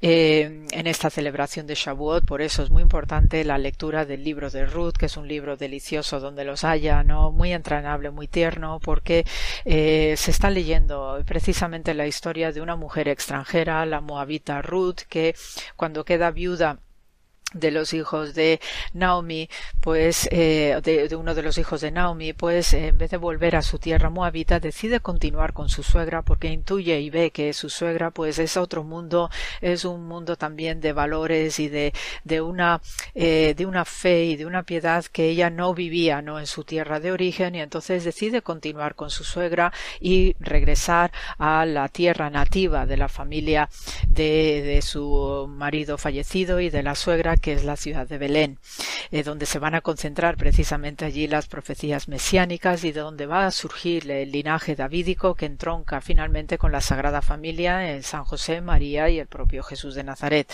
Entonces, en el capítulo 1 del libro de Ruth, pues se produce ¿no? esta, esta frase maravillosa que representa el espíritu de la Teshuvah judía, que es este, a donde tú vayas yo iré, donde tú mores yo moraré, tu pueblo será mi pueblo y tu Dios mi Dios, ¿no? Así de una manera eh, rotunda, ¿no? Ella pues tiene esa confianza y emprende el camino de vuelta, dos mujeres solas en el camino, y eso también dice mucho, ¿no? Del espíritu femenino de entonces, que podía tomar caminos sin ningún tipo de, eh, digamos, de, de, vergüenza de viajar solas y que, bueno, pues obviamente se expondrían a diversos eh, riesgos, pero no dejaba de ser que era una capacidad que las mujeres podían tener, ¿no? Y entonces emprenden el camino, ¿no? Desde lo que hoy es aproximadamente la zona de Jordania, cruzan el río Jordán y ya emprenden el descenso hacia Belén. Y es ahí donde Ruth después en el libro pues nos cuenta, ¿no? Este encuentro maravilloso con un pariente llamado Boaz y precisamente la unión de estos dos, de Ruth y de Boaz, pues va a dar origen, ¿no? A este linaje davídico, también al linaje mesiánico y es un amor tan rotundo entre los dos que eh, hacen que gracias a ellos también se mantenga el orden del mundo, ¿no? Esto que se llama también en el eh, judaísmo con la expresión hebrea el tikkun olam, que supone ser pilares de la construcción de la creación de, Dios en nuestro mundo para mantener también el, orden de la justicia divina. Entonces, eh, en esta fecha de Shavuot también es muy importante por este, este matrimonio de Ruth y de Boaz la lectura de partes del cantar de los cantares porque se entiende que también la Teshuvah, la conversión, la vuelta al camino de la rectitud divina y de las bondades de Dios es también una relación metafóricamente hablando de matrimonio que uno realiza con Dios. ¿eh? Cuando uno se enamora de lo que es el plan divino, pues ahí es cuando se produce ese matrimonio espiritual también con lo sagrado y ahí es cuando uno realmente hace efectiva, eh, hace efectivo el plan de la creación de Dios. Por eso esta fecha de Shavuot y que coincide con este Pentecostés tan entrañable para los eh, cristianos, y, pues representa mucho más ¿no? que una simple conversión, puesto que realmente se está produciendo un matrimonio con una dimensión sobrenatural importante y por el cual pues todos eh, volvemos miramos eh, al cielo y volvemos a estar con nuestro Dios tal como hizo Ruth que decidió emprender un camino a solas con su suegra y tuvo al final un precioso regalo a través de su matrimonio con eh, Boaz. Con respecto a esta fiesta de Shavuot, un detalle también importante, porque se suelen consumir productos lácteos. ¿eh? Recordad que Israel se la suele conocer bíblicamente como la tierra donde mana leche y miel. Y es que en hebreo la palabra halav para leche, cuando uno hace la gematría numérica de cada una de esas letras, se representan el número de días que Moisés estuvo en lo alto del Sinaí recibiendo esas tablas de la ley. Es decir, que por eso, pues se hace de una forma simbólica que es también muy típico del judaísmo, ¿no? Estas pequeñas acciones cotidianas donde el buen comer pues está incluido, pues el consumo de lácteos en todas sus formas, en helados, en yogures, en eh, quesos, etcétera, pues sirve, ¿no? Para recordar y estar en esa unión permanente de lo que representa ese Moisés en el Sinaí, eh, con todas esas manifestaciones, ¿no? De lo sobrenatural que debía ser bastante potente, por supuesto, pues no deja de ser que son formas también bonitas y piadosas de unir ¿no? este aspecto terrenal nuestro con lo sobrenatural, con el plano divino y siempre buscando estar en unión con lo sagrado. Así que amigos, con el programa de hoy, pues eh, se os manda mucho amor y también, eh, en recuerdo de estas dos celebraciones de Pentecostés y de Shavuot, pues estad con el espíritu alto, mirad siempre al cielo y ahora que ya estamos con los cielos más despejados, no por eh, las primaveras y el verano que nos viene encima, pues recordad y mantengamos no esa fuerza del fuego sagrado que descendió sobre las cabecitas de aquellos que estaban atemorizados en Jerusalén y eh, a seguir para adelante, como siempre, con mucha fuerza y honor. Así que hasta la semana que viene y gracias por la escucha.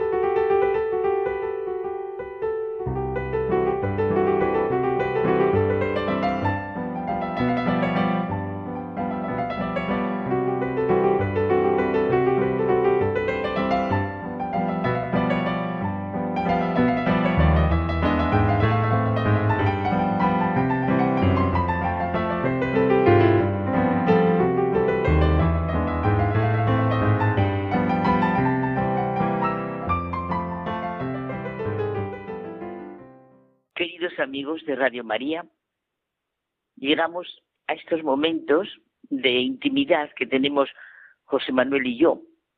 Y claro, con todo lo que estamos viviendo y la necesidad tan vital que tenemos de vivirlo, hemos vivido la venida del Espíritu Santo, ahora vamos a vivir la Santísima Trinidad, después la Eucaristía, bueno, es que es una maravilla. Entonces, José Manuel y yo nos hemos sentido dos hijos ante el misterio de Dios. ¿Y cuál es el misterio de Dios? ¿Existe Dios? ¿Quién es Dios? ¿En qué Dios crees? Sencillamente, el misterio de Dios es el amor. Dios es amor. Solo se puede creer en un Dios que es amor.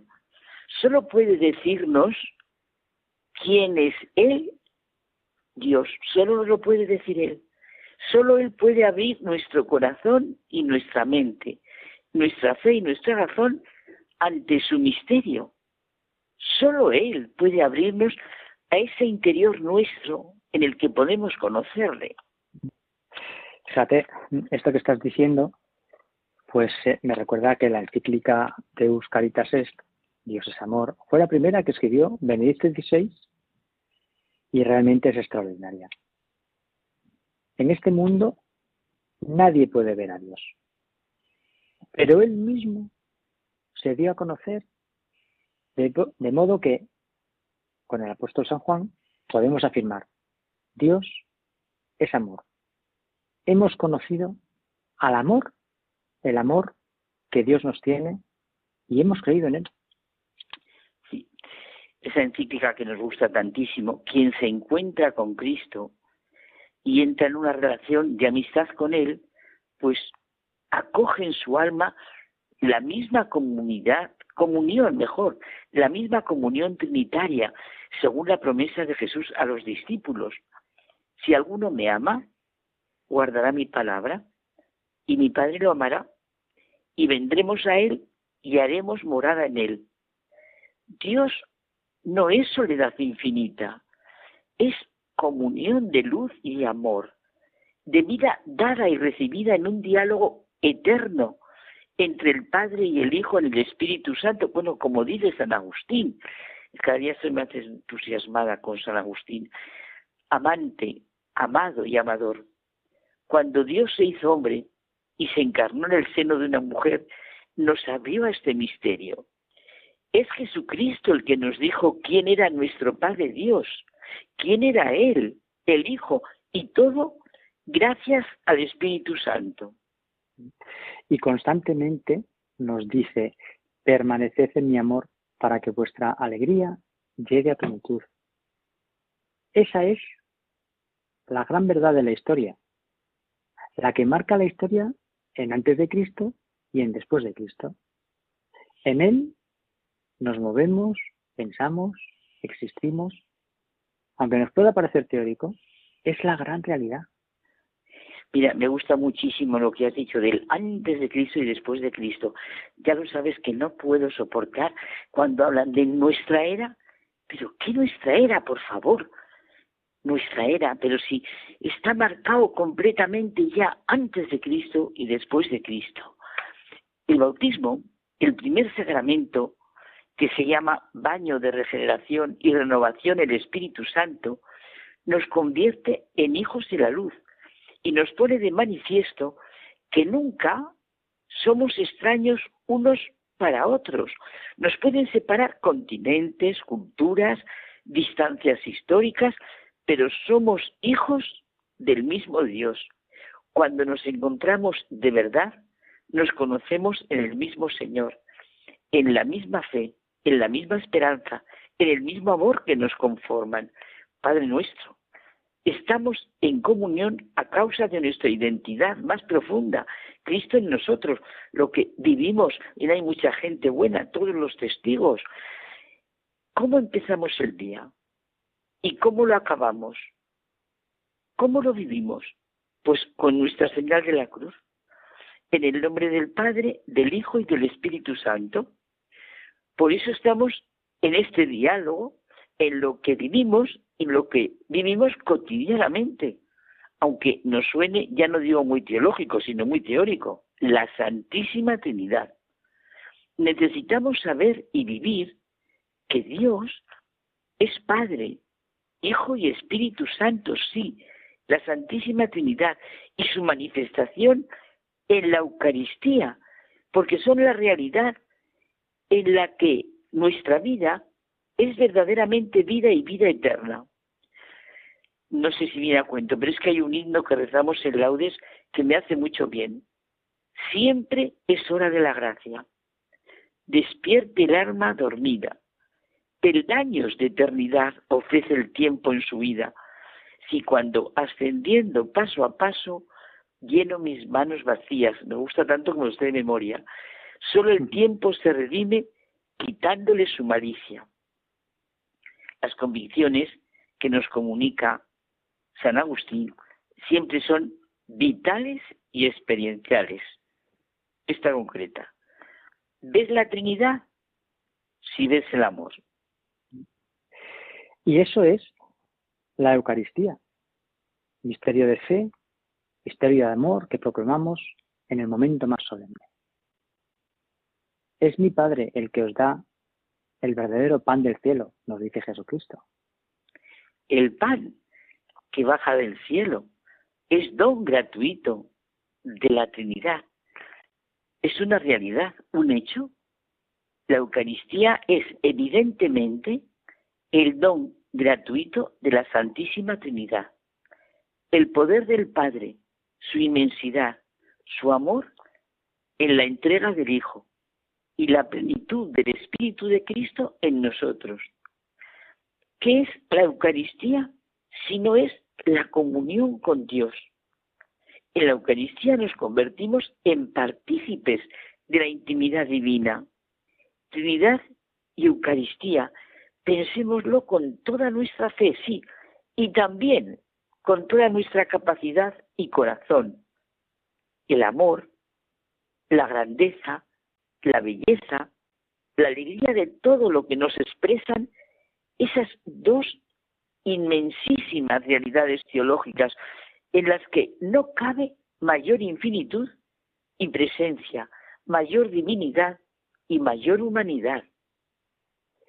Y es que lo que nos merece la pena, lo que es el sentido de nuestra vida, es vivir en todos los momentos llenos de fe y confianza estos dos grandes misterios, que son la Santísima Trinidad y la presencia real del Señor en la Eucaristía, con todo lo que eso implica.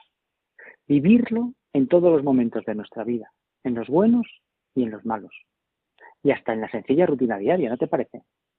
Mira, me parece que te estás poniendo como si fuera runner, porque esa vivencia que acabas de decir la comunica runner en su oración, el Dios de mi rutina donde presenta algunas de sus largas horas y días llenos de todo menos de él. Todo puede ser rutina, pero todo es día de Dios, momento de Dios, amor de Dios infinito, himno de su inmensidad. Por su amor, toda salida a la rutina de cada día se vuelve incursión al Padre, al Hijo, al Espíritu Santo a vivir de su presencia en el sacramento de la Eucaristía, Él, que nos expresó su amor hasta el extremo, nos dé la gracia de amarle para que todos nuestros días se vayan desgranando como las cuentas de un rosario o unas letanías hacia nuestro pleno encuentro con el Padre y con el Hijo en su Espíritu Divino. Si cada uno de nosotros no se siente necesitado de la misericordia de Dios, no se siente pecador, es mejor que no vaya a misa, dice el Papa Francisco. Nos acercamos al sagrario, estamos ante el Señor, celebramos la Eucaristía. No porque seamos mejores que los demás, que muchas veces lo puede parecer, sino porque estamos necesitados de Dios, de su amor, de su misericordia. Si creemos en la Eucaristía, Sabemos que no es un mero recuerdo, es Jesucristo, el Hijo de Dios, la segunda persona de la Santísima Trinidad, que sale a nuestro encuentro y nos alimenta con su palabra y con su vida. Es verdad, toda la vida de Jesucristo es una entrega de sí mismo a cada uno de nosotros. Hay que sentir la Eucaristía desde la Trinidad y volver a la Trinidad desde la Eucaristía. Nos alimentamos y crecemos en el encuentro con el Señor resucitado y a la derecha del Padre en la Eucaristía. Me conmueve mucho pensar lo de antes la belleza, el amor, el bien, la verdad que todo es uno y lo mismo. No es una realidad de la que se pueda disponer a capricho. Requiere un ámbito de incondicionalidad universalmente válido. Nuestro anhelo de alcanzar la gloria, de merecer la aprobación de nuestro Padre Dios, de ser acogido y conocido por Él, de hacer nuestro camino con Jesucristo, de sentir que en nuestro interior habita el Espíritu Santo, se manifiesta frecuentemente como afán de belleza, de inmensidad, algo tan profundo que nos excede. Queremos en realidad algo muy difícil de expresar con palabras. Queremos como reunirnos con todo lo más noble y verdadero, fundirnos con la belleza, recibirla en nosotros, bañarnos con ella, ser parte suya. Bueno, esto es lo que dice mucho Lewis en el peso de la gloria. Es que nuestros profundos, nuestros profundos anhelos no son algo accidental. Toda la historia del hombre ha sido ir dejando vestigios de su vinculación esencial con lo bello y lo noble. Muchos de nosotros, José Manuel, hemos experimentado la compasión, el amor, la alegría, la ternura que conlleva el mensaje cristiano, pues en el arte a través de la belleza. Estoy acordando la pregunta de Ortega de si puede una melodía sustituir a una religión Recordamos lo que dice Wagner en Religión y Arte. El arte no quiere sustituir la religión, sino que quiere expresar, aunque no lo sepa el autor, la esencia de la religión. Para nuestro caminar se nos da la Eucaristía. No hay mayor amor que esta Eucaristía. Se hace hombre y quiere quedarse con nosotros de una manera única, inconcebible para la mente humana, ¿de acuerdo? Pues actitud de creyente. Actitud, ese creyente supone, claro, una actitud de amor inmenso y gratitud. Actitud de rechazo o actitud de indiferencia. Pues esas son las tres actitudes. Cada uno sabe cuál es la suya. Tú y yo queremos, por encima de todo, la actitud de creyente con todo lo que implica la actitud de creyente. Pues buenas noches, queridos amigos. Hasta la semana, hasta la semana que viene. Que disfruten mucho este tiempo tan maravilloso que estamos viviendo.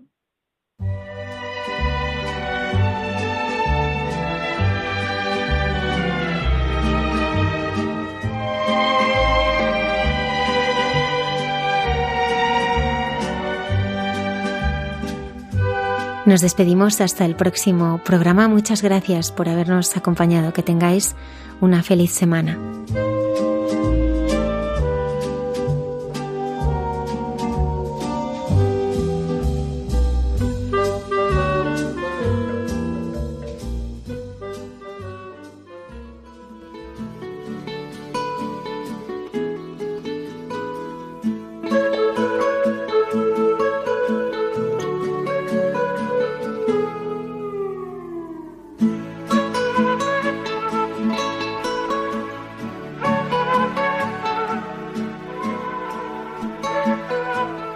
Y así finaliza en Radio María. Hay mucha gente buena. Un programa dirigido por Almudena Delgado.